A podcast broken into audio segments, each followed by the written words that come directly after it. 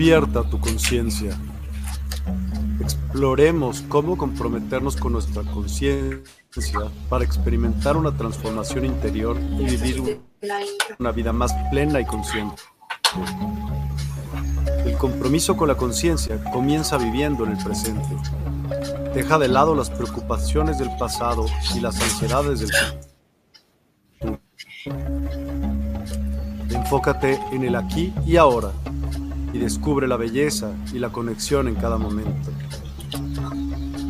El desarrollo personal y espiritual es esencial en este camino. Dedica tiempo a conocerte a ti mismo, descubre tus valores, creencias y nutre tu crecimiento interior a través de prácticas como la meditación y la reflexión. Despertarás tu conciencia y experimentarás una transformación profunda. El compromiso con la conciencia no se detiene en nosotros mismos. También implica conectarnos con nuestro entorno y con los demás. Cuidemos y respetemos a la naturaleza, establezcamos relaciones significativas, practiquemos la empatía y la compasión. Juntos podemos construir un mundo más consciente y equilibrado. Únete a nuestra comunidad en Despierta. Participa en nuestros programas en vivo donde descubrirás enseñanzas, técnicas de meditación y conversaciones reveladoras. Síguenos en nuestras redes sociales para obtener contenido adicional y ser parte de nuestro movimiento de despertar de la conciencia. El compromiso con la conciencia es un viaje personal, pero juntos podemos construir una comunidad consciente y transformadora. Es hora de despertar tu conciencia y marcar la diferencia en tu vida y en el mundo. Despierta tu conciencia y únete a nosotros en este emocionante viaje de transformación.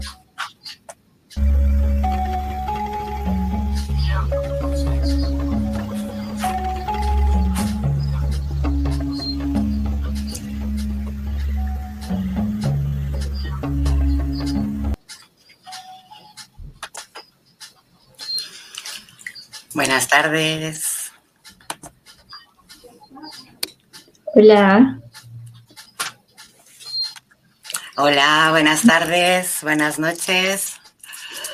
Vamos a dar principio a nuestro segundo programa de Medium Secretos más de la más secretos más allá. Y esta semana que sepáis que hemos eh, decidido que vosotros votéis para hablar del tema indicado. Hemos eh, puesto sobre todo los títulos de espiritualidad y esoterismo y sinceramente ha sido un abordamiento de, votos, ha estado muy divertido. También os diré que ha estado la cosa muy, muy... Ha habido ahí una, lucha entre espiritualidad y esoterismo, pero hoy vamos a acabar hablando de, de espiritualidad. Vamos a tener una invitada que vamos a presentar ahora mismo. Ella es Javiera Valentina García y a través del camino de la espiritualidad y sus energías, terapias alternativas, Reiki, registros sarcásticos y tarot. Bienvenida, Javiera. Hola, hola a todos, a todas, a todos, ¿cómo están? Eh, muchas gracias por la invitación, por este espacio eh, de difusión de información que es importante para todas las personitas que puedan estar experimentando eh, transitares similares y que estén buscando alguna guía, alguna orientación. Así que muchas gracias por brindar estos espacios de comunicación. A ti, Javiera, en serio, nosotros estamos muy contentos de que estés aquí hoy en nuestro programa, que vamos a hablar de espiritualidad, que es un camino que mm, tarde o temprano casi todos acabamos empezando, acabando no muchos, pero sí empezando. Entonces, primero cuéntame, ¿quién es Javiera? Eh, bueno, eh, soy un aprendiz de todo esto. Eh, hace cinco años que me dedico al tema de las energías o de las artes adivinatorias, como se pueda llamar, pero... Mm, ha sido igual un, camino eh, con bastantes desafíos. Eh, bueno, de, estudié de forma convencional licenciatura en educación parvularia y después de eso ocurrieron muchas cosas, eh, lo cual la vida me fue invitando a participar más desde otro ámbito, más sutil, que son las energías, las terapias alternativas. Y así que eso, en eso estamos actualmente. eso en el fondo es una extensión de mí, eso es parte de mí y puedo decir que eso es lo que soy eh, lo que voy haciendo día a día, lo que voy aprendiendo día a día, a partir de las energías, a partir del mundo más sutil y, de todo lo que nos rodea. Muy bien. He escuchado que estás en, evolución, en canalizar y mediumidad. ¿Qué me cuentas de eso? Eh, sí, bueno, es algo que la verdad he estado redescubriendo eh, no hace tanto, cuando comenzó la pandemia, el tema del encierro yo creo que a muchos nos hizo como ir bastante hacia adentro y redescubrir partes de nosotras que a lo mejor no conocíamos. Y, y entre esas partes de redescubrimiento fueron los dones o los talentos que cada uno tiene. Y para mí lo que, lo que me dio un antes y un después fue eh, el Reiki, pero después fue los registros acá, chicos porque a través de los registros acá, chicos, es como descubrí el tema de la canalización. Y me di cuenta que yo canalizaba desde muy pequeña. Cuando era el momento de dormir, entre ese lapsus que uno está dormida y despierta, empezaba a ver muchas imágenes o empezaba a ver muchas luces en mi habitación. Y yo no entendía qué era eso. Hasta que ahora recién, ya más grande, entendí que eso igual era una especie de canalización o de mediunidad, bueno, hay muchos nombres, ahí cada cual eh, ve cómo lo puede, qué significado le puede dar a lo que pueda estar experimentando. Pero esa es como mi, forma de, mm, mis primeras eh, acercamientos a lo que es como la canalización, la mediunidad. Eh, también me pasaba mucho que veía a veces seres que ya habían fallecido a través de mis sueños o a veces antes de que de que yo supiera que alguien había fallecido, eh, me acuerdo que en una oportunidad lo vi en mi pieza, como que se paseaba. Así que eso es como lo que puedo decir a grandes rasgos, porque la verdad es un tema muy diverso que podríamos estar horas aquí hablando. Eso es cierto. Bueno, vamos a aprovechar. Para ti, ¿cuál sería la definición eh, personal de lo que es la espiritualidad? Eh, bueno, para mí es como mm, algo integral, porque siento que, bueno, desde mi percepción, desde mi sentir, a veces la espiritualidad se ve como algo aparte de lo físico o, de las experiencias cotidianas. Entonces, por eso que digo que es algo integral, tiene que ver con nuestra, con el ámbito laboral, con el ámbito familiar, eh, con el ámbito de pareja, es también la espiritualidad para mí un reconocimiento de tu mundo mental, emocional, físico, espiritual, energético, astral. Eh, es un mar de cosas la espiritualidad, o sea, es como todo lo que transitamos, todo lo que experimentamos en este plano físico, para mí es la, es la espiritualidad. Y también tiene que ver con, con un proceso de aprendizaje constante. Es estar como totalmente abiertos y receptivos a que estamos constantemente aprendiendo y que estamos creciendo.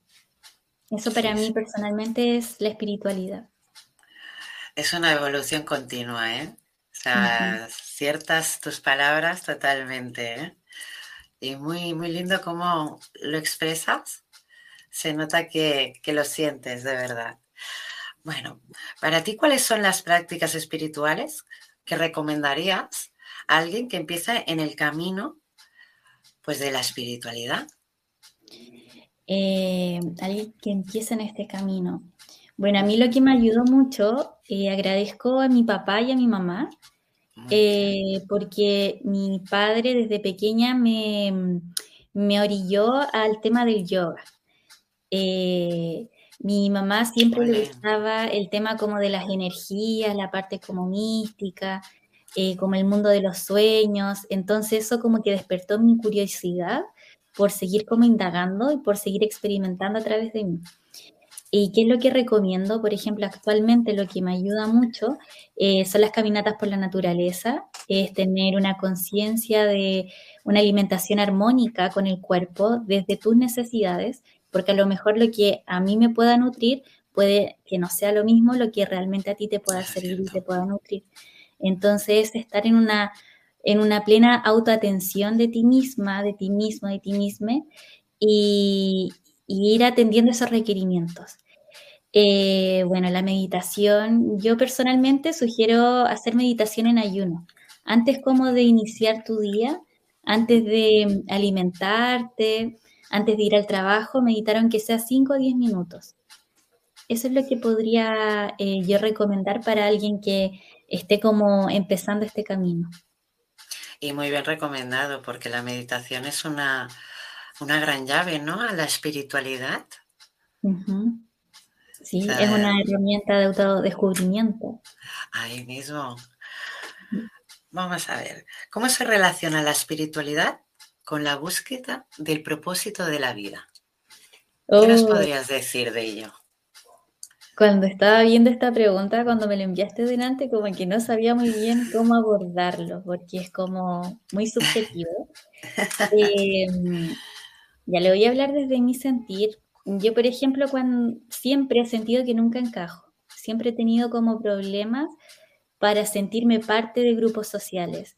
Ya eh, somos dos, sí. sí, siempre como el bicho raro. Em, de hecho, hasta en mi familia, siempre he sentido que no encajo. En el colegio para mí era una tortura. Entonces yo siempre sentía que había algo mal conmigo, porque yo decía, ¿por qué no tenía esa facilidad que yo observaba de otros para poder interactuar, para poder llegar a un grupo y con facilidad hablar, como que siempre tenía esa, esa tranca, esa, esa traba. Y, mm, y después yo cuando tenía eh, como 11, 12 años, yo le decía a mi mamá que no encontraba sentido al estudio, no le encontraba sentido estar dentro de un aula de clases y estar ahí eh, estar escuchando a un profesor y estar ahí estático, como no moverse, como que para mí era una tortura. Y yo le dije a mi mamá que yo vine a hacer algo acá que no sabía qué era, pero era algo a través de mis manos. Entonces era como un sentir que yo ya venía percibiendo desde pequeña. Eh, y era algo que venía a hacer con niños, con adultos, con abuelitos, es como con toda la existencia, pero a través de mis manos. Y yo en ese tiempo eh, mi referente más cercano a esto era Jesús. Eh, era su historia de vida y poder conectar como con su práctica espiritual a través de sus manos. Y ahí tuve como una orientación más o menos hacia dónde podía ya dirigirse esto. Después llegué al tema del Reiki, que el Reiki es sanación a través de las manos, y por ahí me fui como introduciendo más a este mundo y empecé a descubrir que me iba sintiendo cómoda. O sea, cómoda conmigo mismo.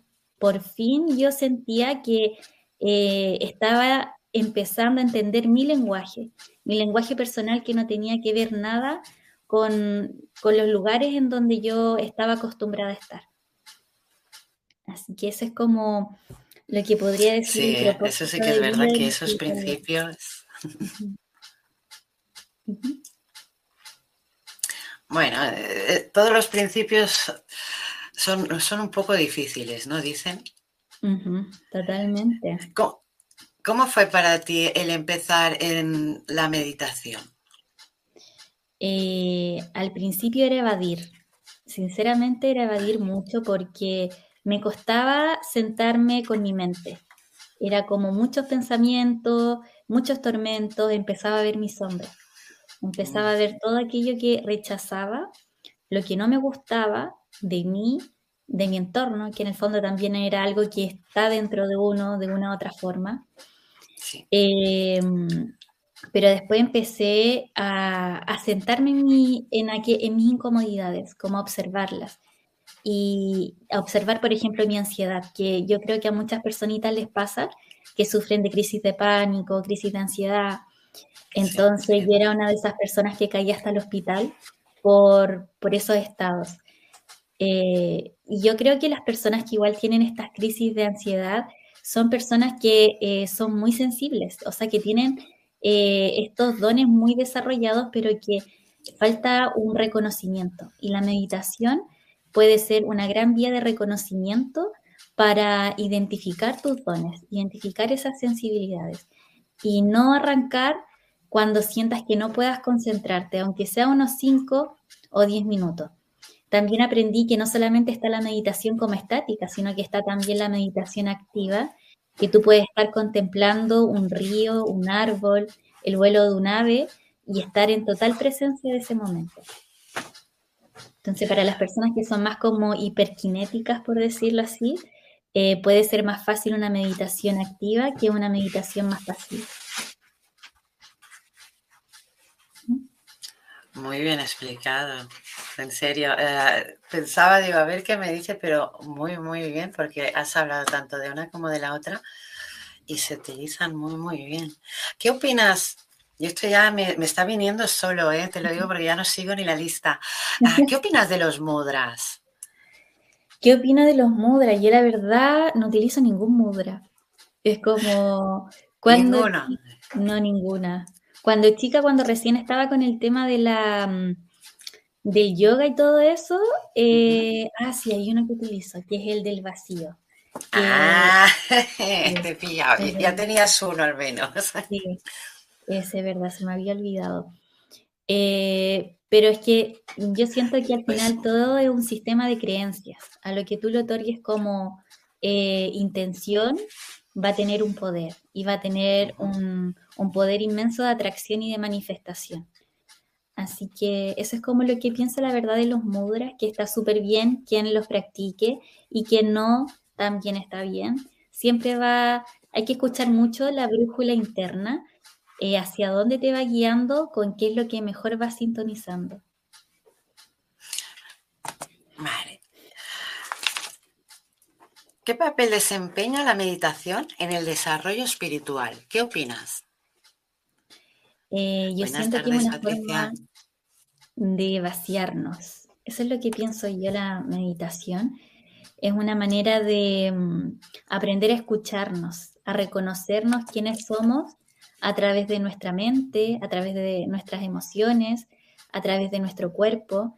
Y como hoy en día, como humanos, eh, se nos exige vivir un ritmo de vida muy acelerado, siento que la meditación puede ser un, gran anclaje al presente, a, la tierra, a enraizarnos.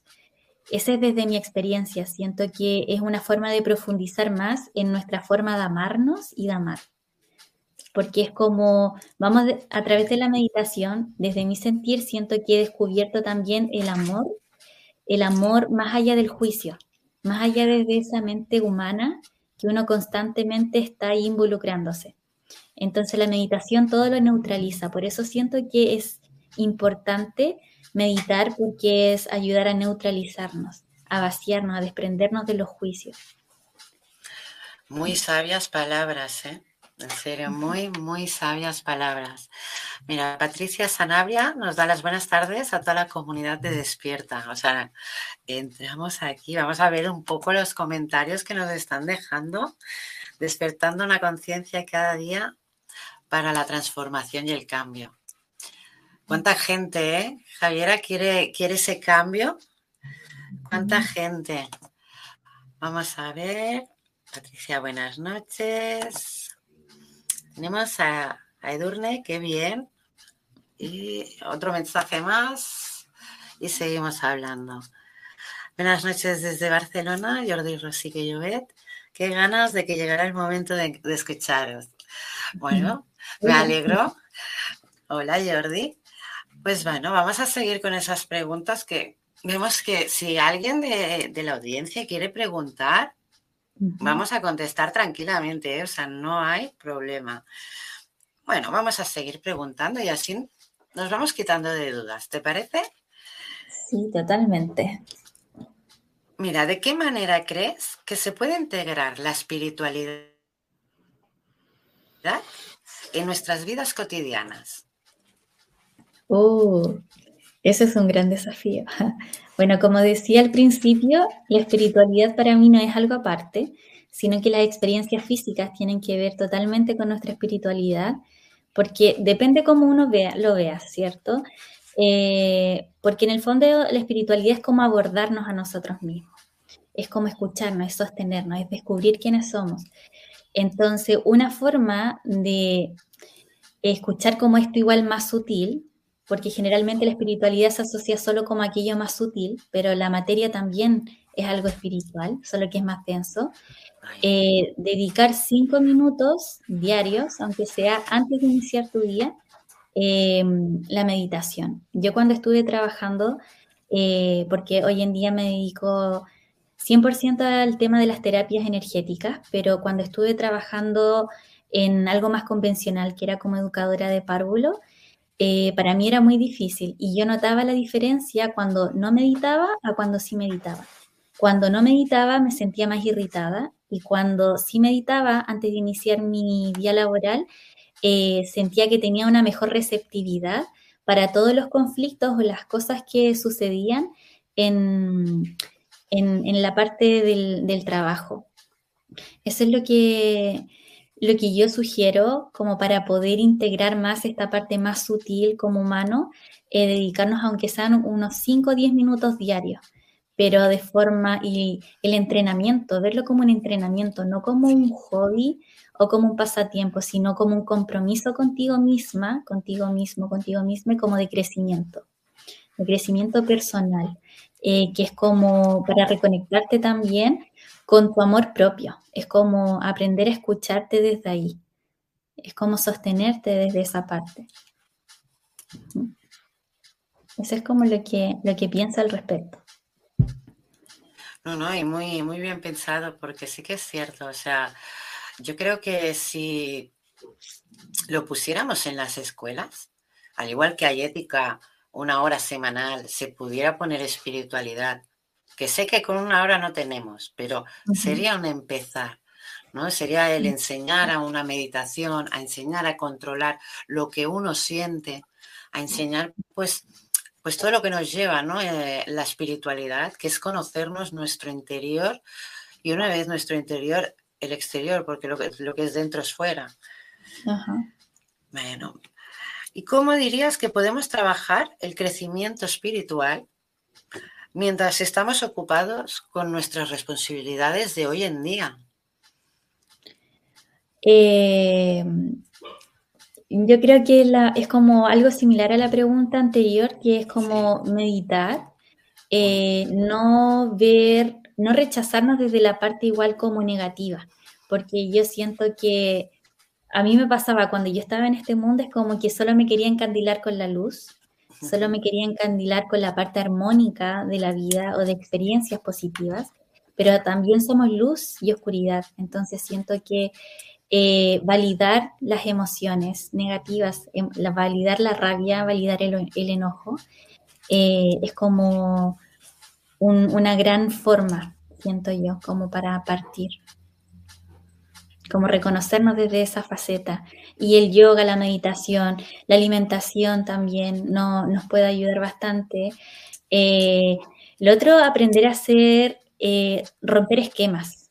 Siento que el romper esquema es muy esencial porque estamos acostumbrados a veces a estar en una zona de confort, como a repetir siempre lo que es cómodo, lo que ya conocemos y no nos atrevemos a salirnos de los límites que nos condicionan muchas veces. Entonces también esa sería como una sugerencia como desde mi parte, atrevernos a hacer aquello que no nos atrevemos a hacer.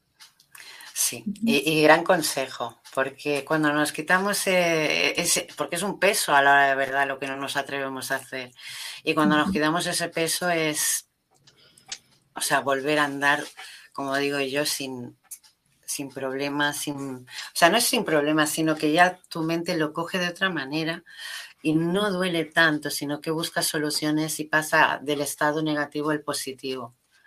Pero sí, sí, sí. Sí, aparte que eso es lo otro, la espiritualidad o como tomar ese compromiso realmente de quiénes somos es rompernos, o sea, eh, metafóricamente hablando, es como atrevernos a ser distintos, porque, si, porque de hecho lo que más eh, es como que se me viene la carta de la torre del tarot de, de Marsella o del Rider White, es como esa invitación, es como todo aquello que está siendo inestable en tu propio templo interno, eh, va a salir en algún momento a relucir, o sea, va a salir afuera. Si tú realmente quieres conectar contigo, porque seres espirituales, que todos somos, es reconectarnos. Y para reconectar, tú necesitas eh, vencer el miedo a que las cosas se transformen, vencer el miedo a los cambios, a, a, que se vayan personas de tu vida, a que lleguen personas nuevas, a cambiar de trabajo, a cambiar de hábitos. Entonces, si tú quieres conectarte con esto más sutil de ti, no esperes a, hacer las mismas prácticas. O sea, tienes que abrirte a hacer cosas nuevas y diferentes para ti. Pues sí, sí, sí, es que es así. Y cuando más cosas nuevas, la evolución es más grande. Ah, y si te toca hacerlo, como digo yo, aunque quieras evitarlo, la vida te lo va a acabar poniendo hasta que aprendas esa lección, ¿no? Bueno, no puede evadirlo. No, no puede evadirlo, ya lo has dicho bien. ¿Qué opinas del New Age? De la mm. revolución espiritual que hay en Europa, que le están llamando New Age. ¿Qué opinas de ello? Eh, bueno, alguna he leído por ahí que algunos piensan que es como un tipo de, ay, ¿cómo es esta palabra? Se me va. Ah, como, no es mafia la palabra, Em, Mística, no sé. No, ah, como un tipo de manipulación. Eso es como Lo, que, muchas gentes eh, dicen. Yo siento que eh, independiente a lo que se categorice o a la definición que se le quiera dar a algo, eh, haz todo lo que resuene en ti. Eso es lo que puedo decir. Escucha tu corazón, escucha tu ser si sientes que quieres pertenecer a una comunidad, a un grupo de personas, porque ahí te puedes encontrar contigo misma, mismo, mismo, hazlo. Eh, si a lo mejor sientes que, porque siento que la espiritualidad eh, también es un arma de doble filo, porque hay mucho control, hay mucha, mucha manipulación al respecto.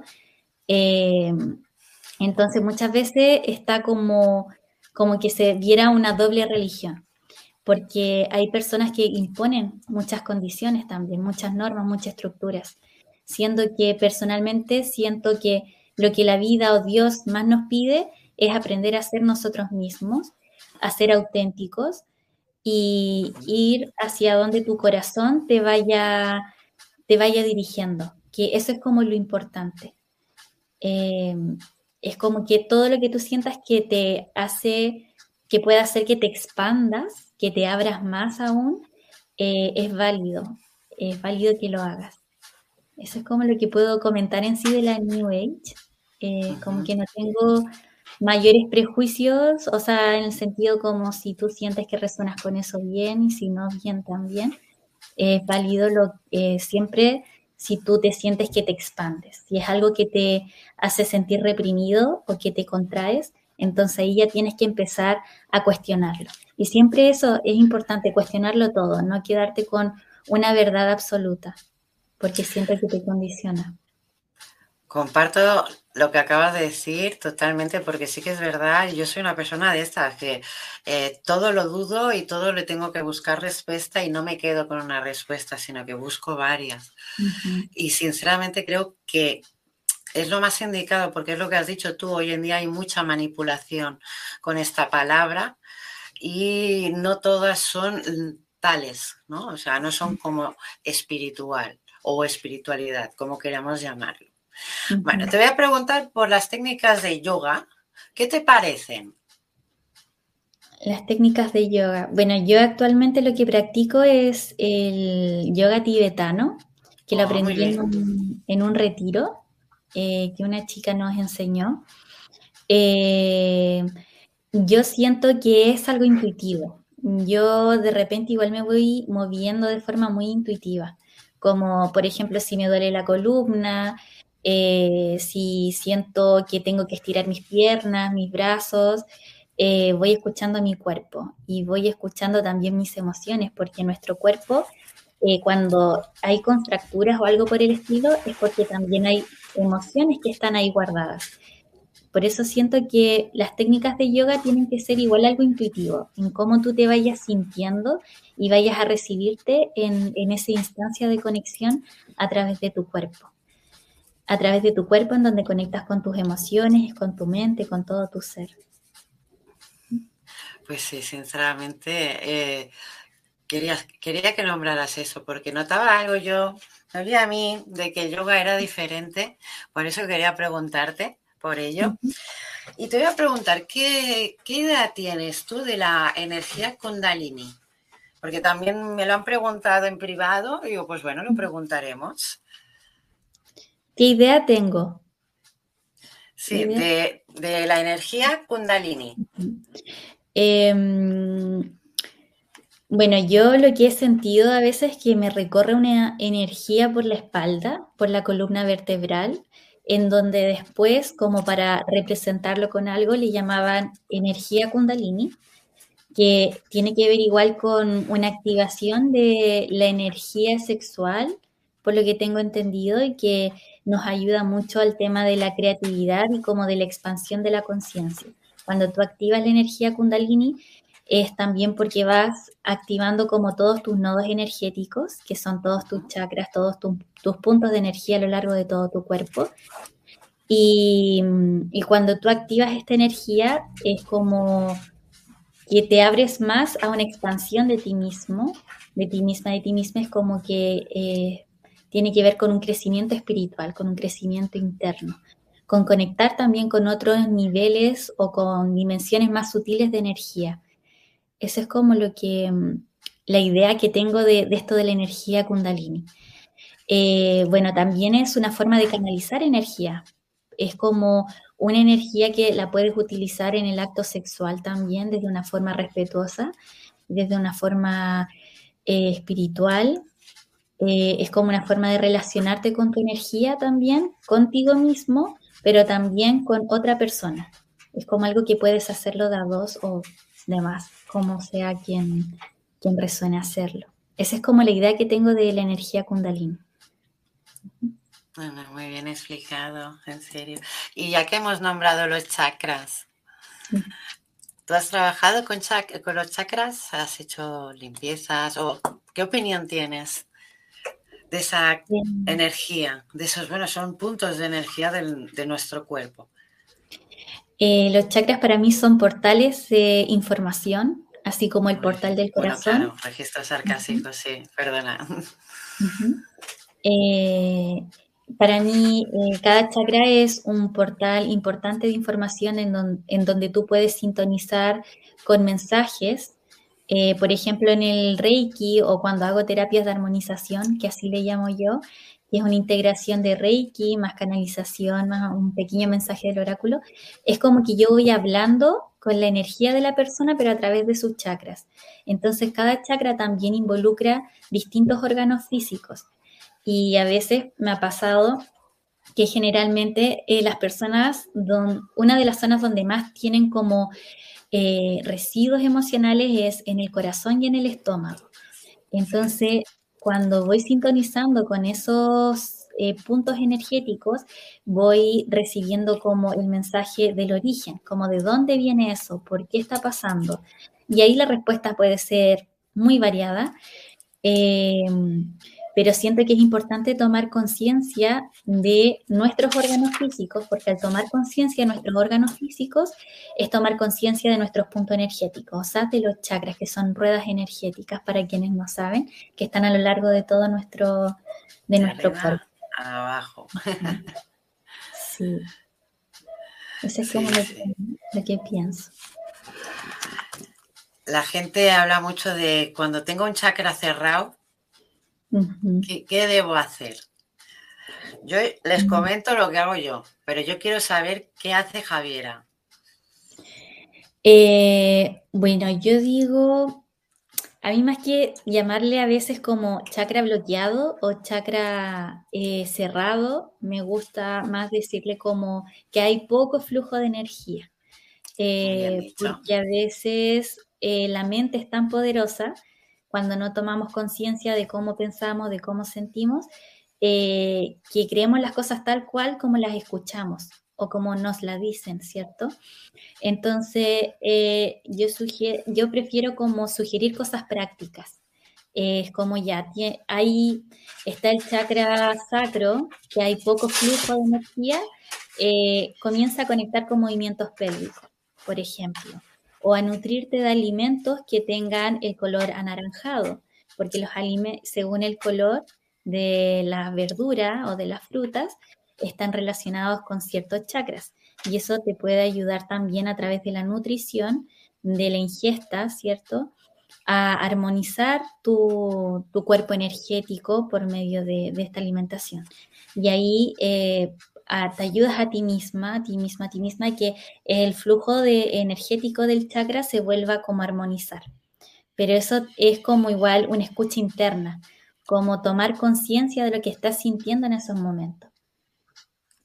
Eso es como lo que pienso. ¿Y tú qué haces? Ah, yo sí, yo los abro directamente. Me gusta mucho limpiarlos, pero me gusta por lo que dices tú, porque es un canal de información muy grande. Entonces, eh, puedes averiguar desde lo que le ha pasado hace dos días, no lo que le ha pasado, cómo se ha sentido esa energía y por el hecho de que se ha bloqueado. No es que lo has dicho perfecto, porque es verdad, nunca se bloquean totalmente, sino que su ah, fluidez es mínima, entonces va muy, muy lento y eso es lo que hace pues que a la larga podamos tener enfermedades también.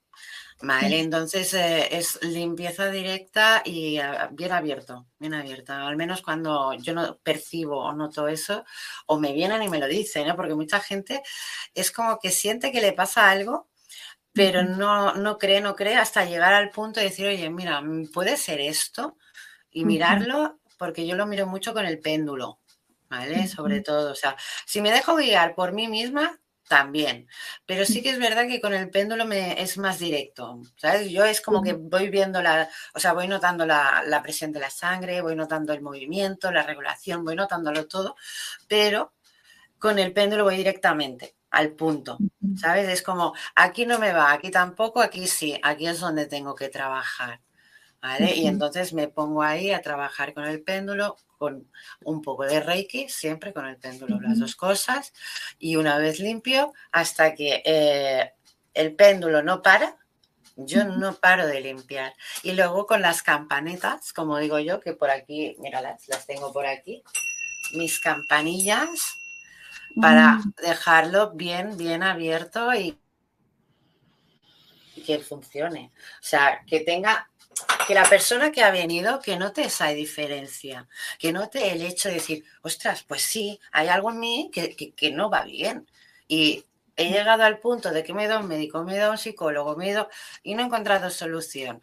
Una amiga me dijo, pues oye, haz esto vino hacia mí un paciente, me lo comentó, incluso te diré que me decía, pero yo no creo en estas cosas. Pues a mí eso es lo que me hace hacerlo cada vez mejor. Porque si la gente no cree, cuando tú le quitas eso, ellos notan esa, esa energía, como les fluye otra vez. Ellos notan cómo han dejado un peso hacia atrás. Entonces, yo lo hago así, que mucha gente me dice, hombre, es que primero se debería hacer así y a la semana hacer así, sí, vas a ver resultados también, pero yo lo he hecho así, no he visto ningún efecto secundario negativo, todo lo contrario, he visto que es mucho más rápido, incluso placentero para el paciente, y es como lo hago. Pero sí que es verdad que antes de ir a los chakras, yo lo veo más todo por, la, por el aura. Entonces, si hay algún rescabramiento, o sea, alguna abertura en el aura, también es como me voy a fijar más en esa persona, aunque esa persona no venga a mí. Por eso digo que todo depende, ¿no? De la. Creo yo que no es la evolución, todo lo contrario, sino unos tienen una cosa, otros tienen otras, pero todos vamos a llegar al mismo núcleo, ¿eh? Ya te lo aseguro. pero sí, sí. Bueno, te quería preguntar también, que entra eh, en, el tema de la espiritualidad y que también es un tema que, no hemos tocado, pero quiero que, toquemos un poquito. ¿Qué opinas del karma? Del karma. Oh, eh, bueno, eh, también para mí es como un sistema de creencia eso va a depender de lo que tú creas. Em, pero sí, a veces he observado que, claro, hasta uno misma, cuando a veces hace algo, eh, independiente de lo que sea, y de una u otra forma llega esa situación en donde tú te observas a ti mismo a través de otra persona, eh, y yo he dicho, oye, ok, así se sentía entonces. Em, como que uno observa de repente a la inversa eh, cuando uno realiza ciertos actos. Ahora, si bien el tema del karma, también siento que hay un, una condicionante muy grande ahí porque a veces he escuchado hasta a mí misma cuando me han leído otras personas como los registros acá, chicos, sesiones de canalización, em, me han comentado, no, es que hay algo kármico en ti, eh, por dar un ejemplo, no sé, por eso que esto te sigue sucediendo y tienes que cortar esto y esto otro. Entonces, ¿qué es lo que pasa? Que a veces siento que cuando se habla mucho desde el karma de otras vidas, eh, que no tienen que ver directamente siempre con este plano físico, eh, si uno no toma conciencia como de cómo puede estar mentalmente a la persona que le estás diciendo esa información, puede ser igual un arma de doble filo. En vez de ayudarla, al contrario, puedes dejarla peor. Entonces siento que igual es muy importante saber desde dónde estás abordando el, término karma o, o, cómo lo vas a utilizar en una terapia eh, porque también puede ser algo que restringe o que puede privar eh, a la otra persona. Eso es lo que, No, no, muy, muy, bien dicho, porque sí que es verdad que depende cómo lo comuniques, eh, puede influir mucho, mucho en el paciente. Mm, yo en las clases que doy, por ejemplo, de tarot, eh, les enseño mucho el hecho de este, depende de qué palabras, no tocarlas. O sea, hay muchos sinónimos, en o sea, nos han enseñado un lenguaje muy, muy fluido, pero sí que es verdad que hay palabras que mejor no tocarlas porque pueden llegar a influir al paciente y eso es como que ya no vas a fluir igual con esa energía, incluso el paciente le va a afectar. Entonces, no, no estamos aquí para que le afecte el paciente, todo lo contrario, estamos para ayudarle y guiarlo. Más no podemos. Si es sanación y podemos hacer sanación con las manos o rey, claro que sí, pero me refería más a lo que es el karma, ¿no? Entonces sí que es verdad que es una palabra dura a la hora de la verdad porque es pesada, eh, es algo no negativo, las cosas como son. No es, eh, el karma no es algo negativo porque es algo que tú has hecho. Entonces, si es algo que tú has hecho, eh, es algo que tú permites que te hagan. O sea, seamos claros, es una, puerta que tú abres y es de doble, es lo que decías tú, ¿no? Es un arma de doble filo. ¿Por qué? Porque para un bien, o sea, el karma a la hora de verdad es para un bien, es para aprender lo que nosotros mismos hemos cerrado. ¿vale? Porque el karma no se produce solo, el karma lo producimos nosotros con nuestras energías, no siempre negativas, porque hay gente que se produce karma negativo a base de querer mucho a una persona, pero claro, como no se quiere a sí misma, ahí estamos produciendo mal karma también. Entonces, claro, todo eso es, es difícil de hablarlo, eh, es difícil de aceptar, ¿no? Cuando una persona dice, no, yo el karma, ¿qué me va a venir de karma si yo soy más buena que el pan? Todos tenemos karma, todos, o sea que, eh, mm, ya te digo, es que a veces ni haciendo nada negativo, mm, tú te piensas que estás haciendo algo positivo porque quieres mucho a una persona, pero como te olvidas de ti, pues vas a tener karma. ¿Por qué? Porque no has cuidado de ti. Porque primero debes quererte tú, luego ya vas a querer a los demás. Pero primero tú, segundo tú y tercero tú. Y no es el egoísmo. O, sí, pero es un egoísmo sano. ¿Por qué? Porque ya no te dejas manipular por nadie de fuera y aprendes directamente de ti por dentro.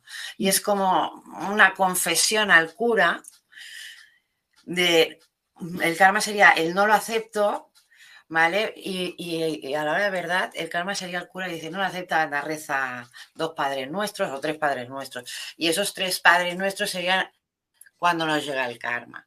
Ah, por poner un ejemplo, ¿eh? lo he puesto así para, para ver cómo... Pero sí, sí que es verdad que el karma se, se tiene que, que ver de una forma no negativa, porque es algo que nosotros Y luego el Dharma, que vamos a hablar del Dharma. El Dharma es todo lo bueno en nosotros. ¿Qué opinas tú de ello? Eh, bueno, también es que para mí igual todo es como un sistema de creencias, como a lo que tú le des poder es cómo va a funcionar eso en tu vida, o cómo se va a manifestar, o cómo tú lo vas a trabajar. Eh, pero claro, tengo entendido que está relacionado directamente con todas tus buenas obras o con las cosas que ha hecho bien, no solo por ti, sino que también por el resto. Porque a veces es como uno llega a ser como tan egoísta en ocasiones como de pensar mucho en su bienestar, pero no nos detenemos a ver cómo estamos igual ayudando, estamos contribuyendo a la otra persona. Entonces, claro, si uno está como contribuyendo y está como eh, ayudando, eh, se potencia esa, esa energía. Esa, al final, después lo que llega a ti es todo lo que tú obraste, o sea, todo lo que tú entregaste, después se multiplica en ocasiones em, con todo ese amor y con toda esa entrega que, que brindaste a otras personas. Muy bien dicho, porque sí, sí, es, es el camino que a la, a la hora de la verdad es el camino que nosotros hacemos. Y los errores son lecciones que debemos aprender y que nos ayudan a evolucionar al fin y al cabo. De una pues otra forma. Ahí mismo, de una u otra forma, es a la hora de la verdad es el camino espiritual que todo el mundo, bueno, todo el mundo, disculpen, mucha gente opina que es un mundo de flores, un mundo de color de rosa, un mundo.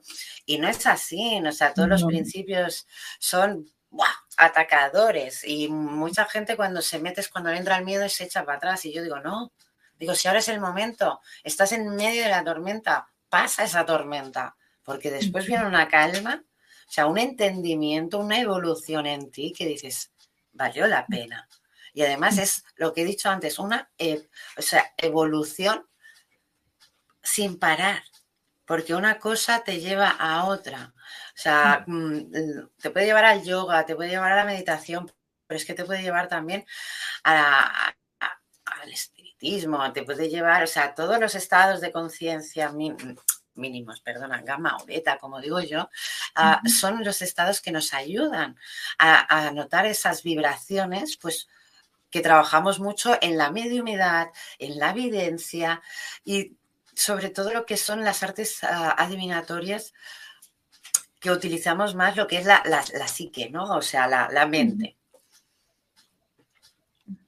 Sí, sí, totalmente. Em, iba a decir algo y se me fue. De repente mi, cabeza vuela porque es como que me llega tanta información y pensando muchas no cosas. No pasa nada. No, y, además no, no te ha sucedido ahora que estás trabajando la, la mediumidad, ¿no? Te lo digo, yo como medium me pasa mucho de, estar hablando o estar en una entrevista y, de golpe quedarse en blanco, pero no porque te quedes en blanco, sino porque has visto pasar uno o has visto, has visto, te ha venido un flash, ha pasado algo. Y claro, eso te ha desconcentrado. Me pasa totalmente. De hecho, eh, por eso mientras eh, me hablabas, es como que me disparo para muchas cosas, como, oh, esto, esto, otro, y como que viene mucha información eh, a la vez. Uno se pone como disperso, bastante, bastante dispersa de repente. Sí, es frecuente que, que pase. Lo otro que me he dado cuenta, que me baja un sueño en ocasiones. Y yo me he preguntado, porque a veces, no sé si te sucede a ti, que estás como muy bien, eh, con toda la energía, pero de la nada unas ganas de querer dormir, de tenderte en la cama y yo digo, ok, a lo mejor esto no es mío y es que realmente es momento de que me quieren hablar. Es como que quieren que, lo, que los escuche. Y, claro, pues, efectivamente me ha pasado que después digo, ya voy a meditar y claro, ahí llega el mensaje y, y esa es otra cosa que también me pasa. a veces me desconecto porque me, me da esta sensación como de sueño, porque siento esto de que alguien se quiere comunicar, como que alguien quiere Em, entregar información. Sí, eh, piensa que es su forma, ¿eh? Eh, bueno, es una de esas de las formas que tienen de comunicación, pero sí que es una de sus formas. Ah, yo mm, como consejo, porque yo sí que cumplo, ¿no? O sea, yo soy una persona que sueño muy poco, o sea, soñar Sueño mucho, pero dormir, uh, duermo poco, ¿vale? Desde pequeña que siempre he padecido insomnio, ¿vale? Y eso me ha ayudado a leer más, o sea, no mucho más, ¿eh? Pero bueno, reconozco que cuando mi cuerpo tiene sueño, me voy directa. ¿Pero por qué? Porque es un momento de conexión. Es un momento o, que yo me voy para, como digo yo, para arriba, ¿vale? Y hago mis viajes astrales, que hay, yo, vamos, me encanta eso. O sí que es verdad que se comunican conmigo. Entonces, ahí es donde tengo yo la diferencia. Cuando me comunico con los de arriba es porque yo voy a buscarlos y cuando se comunican conmigo es como yo ya no voy para arriba, sino que me meto en el mundo que ellos quieren, pero eso sí, siempre manteniendo eh, el control yo. O sea, yo fluyo en su sueño, pero si yo quiero que llueva en ese sueño, va a llover. Y si yo quiero que esté en la playa de mi pueblo, voy a estar en la playa de mi pueblo. Pero sí que es verdad que si fluyes, aunque tú manipules, porque es una manera de manipular el sueño, pero es para no perder la lucidez. Porque si tú te dejas fluir al 100%, te digo yo que la mitad de ese sueño no te vas a acordar. Mm. Entonces tienes que manipular tu el sueño. No lo manipulas al 100%, pero sí que hay un control en el que tú puedes pues decir, oye, hasta aquí.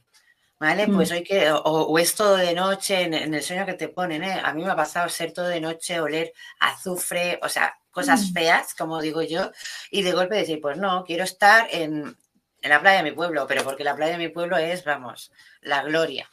Entonces, para mí es una vía de escape y encontrarme en ahí y fluir el mismo mensaje que me van a dar con esas visualizaciones, pero con las mías.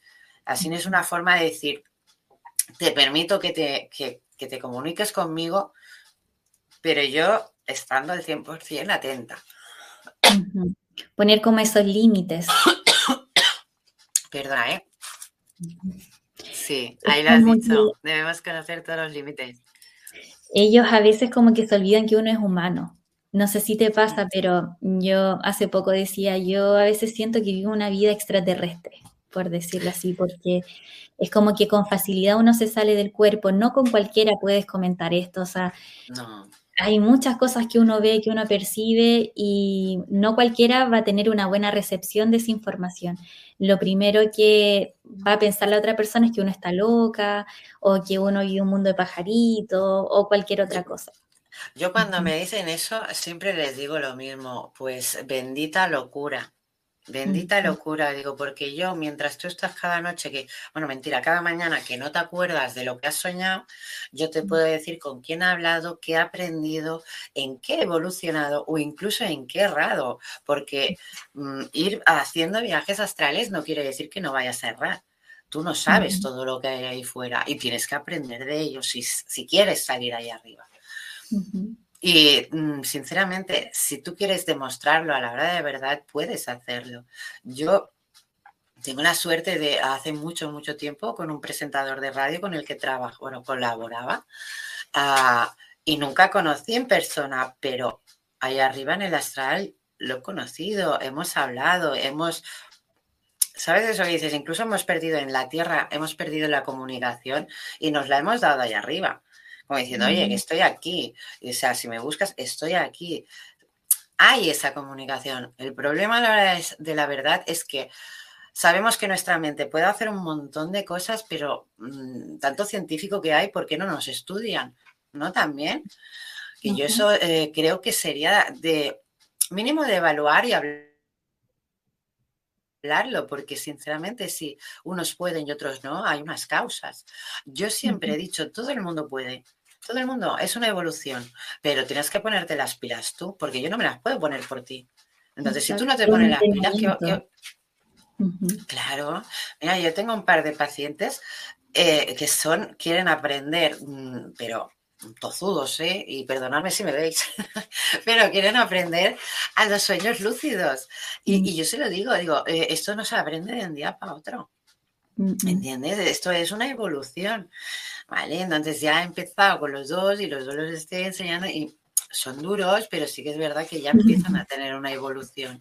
Pero poquito a poco van a conseguirlo. Por eso te digo que no, eso de, de yo no puedo, eh, para mí el no, puedo, no puedo es una nueva, o sea, el no es una nueva oportunidad. Siempre lo he dicho.